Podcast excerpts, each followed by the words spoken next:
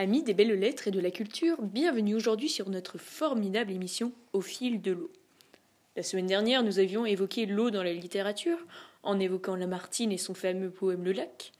Aujourd'hui, toute autre thématique, l'art, et plus précisément, comment dire la nature. Vous allez vous demander quel est le rapport avec l'eau? Eh bien, tout simplement, notre liquide transparent préféré est un composant essentiel à la peinture, au même titre que le ciel dans l'étoile de Joseph Vernet ou encore les hommes chez Michel-Ange. Le mouvement de l'eau a cette capacité à traduire les sentiments que le peintre souhaite transmettre, comme la colère avec le radeau de la Méduse du grand Théodore de Géricault, ou encore la passion avec la Vénus sortant des eaux de Botticelli.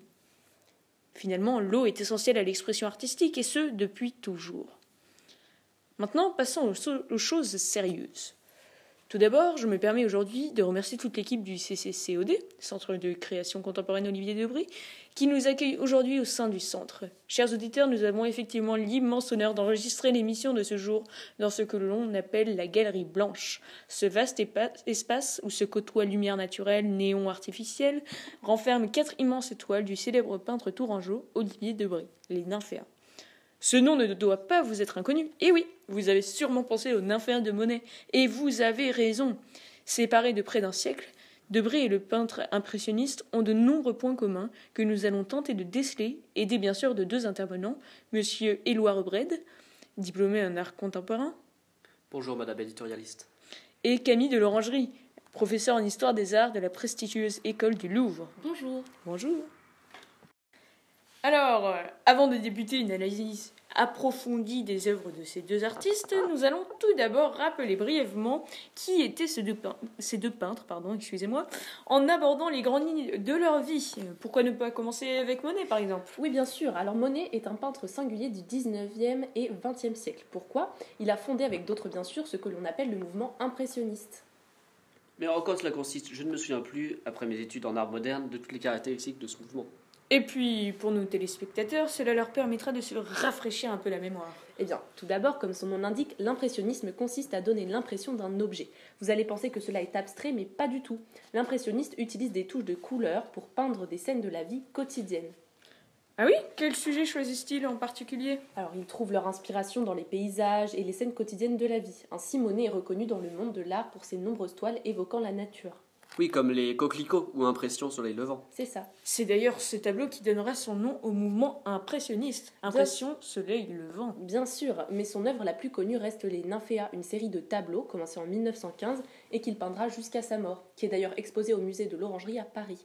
Il s'inspire de son jardin d'eau, de sa demeure à Giverny, pour la réalisation de cette œuvre. En effet, les Nymphéas sont connus à travers le monde entier. Mais nous y reviendrons un peu plus tard. Passons maintenant à la présentation de notre autre peintre, Olivier Debray. Tout d'abord, Olivier Debray est un artiste du XXe siècle qui est formé notamment à l'école des beaux-arts de Paris. Cependant, il a d'abord fait des études pour être architecte, mais il se rend à Tours dans sa famille et se découvre une passion pour la nature. Et de quel mouvement exactement fait-il partie?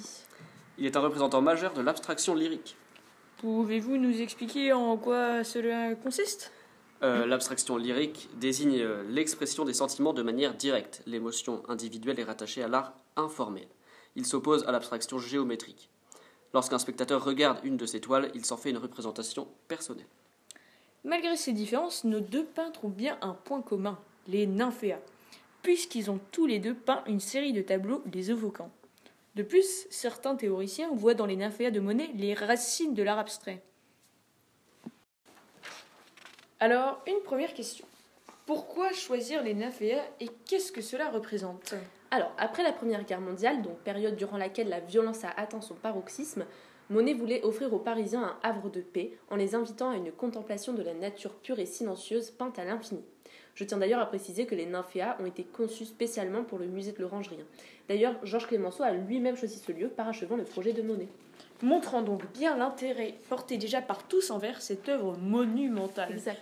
Cependant, si je puis me permettre, euh, que représentent ces nymphéas? Eh bien, comme j'ai pu l'expliquer un petit peu plus tôt, Monet avait pour passion de peindre la nature, et bien sûr celle qui l'entourait. Pour cela, il s'installait dans son jardin, et inspiré par son étang, il décida de le peindre. Cette eau était comme un tableau vivant, changeant de couleur au fil des saisons ou bien même des heures de la journée. Peindre l'étang de Giverny était donc à chaque fois un nouveau moyen de plonger dans le vaste monde des couleurs. D'ailleurs, Debray a repris le schéma de Monet. Oui, monsieur Rebred, pourriez-vous nous en dire un peu plus sur les nymphéas de Debré et leur convergence avec celle de Monet? Eh bien, tout comme Claude Monet, Debray s'est inspiré des éléments naturels l'entourant. Comme je l'ai déjà expliqué, Olivier Debray est resté durant la Seconde Guerre mondiale chez ses grands-parents, dans la région de Tours. Or, la ville est traversée par le fleuve que tout le monde connaît, la Loire. Debray partait donc durant ses journées sur les bords de Loire et peignait ce décor si familier. Cependant, il me semble avoir entendu un jour que Debray et Monet n'avaient pas du tout la même manière de peindre. Oui, vous me devancez, car c'était précisément la question que j'allais poser à notre intervenant. Debray n'avait effectivement pas la même manière de peindre, mis à part le fait qu'il puisait son inspiration dans les éléments naturels bien réels. En effet, Monet peignait généralement assis dans sa barque, tandis que notre tourangeau préféré restait debout, afin de pouvoir tourner autour de la toile. Debray disposait donc d'une certaine liberté dans ses mouvements.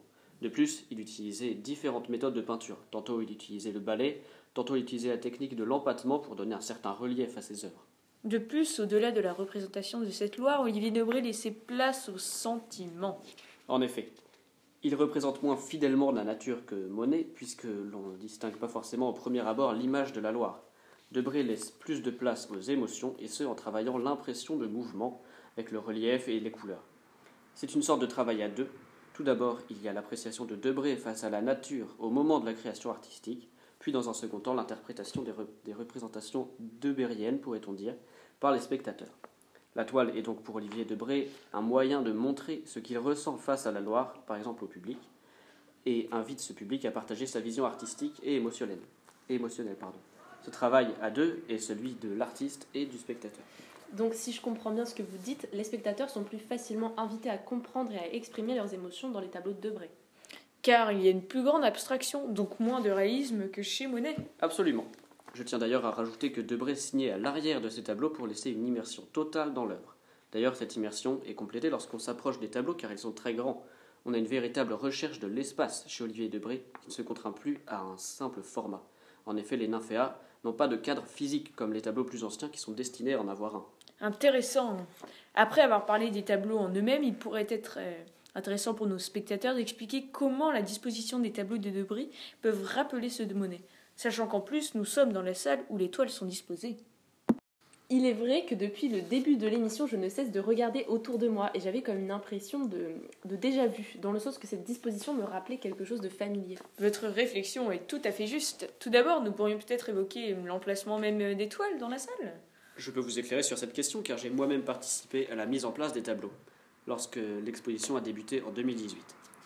Nous voulions recréer l'univers si particulier de l'orangerie et cette idée d'immersion à 360 degrés. En disposant les six tableaux le long de la paroi du musée, nous souhaitions rendre hommage au travail de Monet. Pourquoi une unique toile reste-t-elle au sol? Eh bien, même si nous voulions reproduire l'ambiance de la, de la salle des nymphéas de Monet, il nous paraissait cependant important de démarquer les, toiles du peintre Tourangeau et pour mieux laisser paraître les coulures, il nous semblait pertinent de laisser une toile horizontalement, comme cela les spectateurs ont la possibilité de, tourner autour de la toile, en plus d'être plongés à 360 degrés dans les enfers. Et puis le fait que les toiles ne soient pas toutes à la même hauteur participe à rendre cette exposition unique, car cela permet de casser un peu la monotonie du défilement des toiles. En somme, une, expérience incroyable.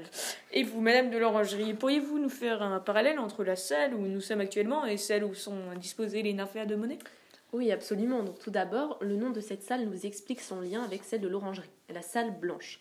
Pourquoi cette couleur? Eh bien, tout simplement, le blanc permet la large diffusion de la lumière naturelle, éclairant alors de toutes parts les tableaux. Euh, en parlant de lumière, pouvez-vous voilà, nous expliquer un peu plus euh, en quoi cela consiste? Bien sûr. Donc, des travaux ont été menés pour différentes raisons, mais notamment pour mieux laisser pénétrer la lumière naturelle.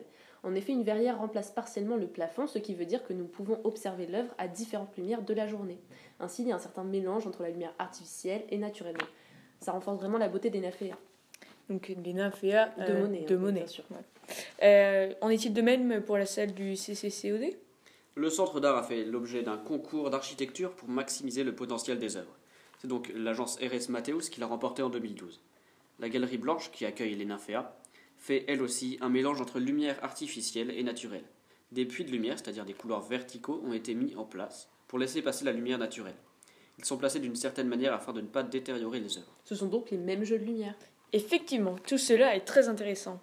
L'architecture de la salle n'a-t-elle pas également un rapport avec la taille des tableaux euh, d'Olivier Debré Exactement, la salle devait pouvoir accueillir les œuvres sans problème. Pourquoi faire des tableaux aussi grands? Car ceux de Monet euh, le sont aussi, mais plus au niveau de la largeur. Eh bien, je vais vous répondre euh, par une citation d'Olivier Debré lui-même qui disait Ce que j'ai cherché dans les grandes peintures, c'est la sensation physique d'un espace qui domine notre corps, qui soit un lieu que nous puissions vivre comme nous habitons une pièce. C'est en, fait, c'est en fait une préoccupation comparable au besoin de sortir du cadre. De plus, les mouvements du tableau sont bien représentés et nous permettent de le vivre comme le souhaitait Debray. Et cela grâce à un balai. Car oui, le mouvement que vous apercevez sur les tableaux a été réalisé par un balai. Ah oui. Cela représente en réalité la Loire et donc le courant de l'eau. C'est incroyable. Mais pour revenir à la grande taille des tableaux, comment les ont-ils transportés dans la galerie blanche? En les pliant en deux tout simplement, puis en les faisant passer par une des fenêtres. Nous devions être une dizaine pour transporter le tableau. Chers amis des belles lettres et de la culture, notre émission touche à sa fin et nous pouvons dire que nos deux peintres ont plus de liens que nous le pensions, que ce soit au niveau de la peinture, de l'architecture, de la lumière et j'en passe. Mais s'il y a bien un point commun entre nos deux peintres, c'est le rapport à la nature et cela notamment à travers les nymphéas. Alors, si je puis me permettre, j'aimerais d'ailleurs Oui, citer. Luciano Fontana, un grand peintre de l'art contemporain, qui disait Nous nous voulons proches de la nature, comme l'art ne l'a jamais été au cours de son histoire. Merci beaucoup pour cette parole éclairante. À la semaine prochaine et bah, au revoir, euh, mesdames, messieurs. Au revoir. Donc, euh, je vous retrouve dans une semaine où nous aborderons la géopolitique de l'eau euh, en évoquant notamment la mer d'Aral. Voilà, c'est tout pour nous. Au fil de l'eau, c'est terminé. Au revoir et bonne journée.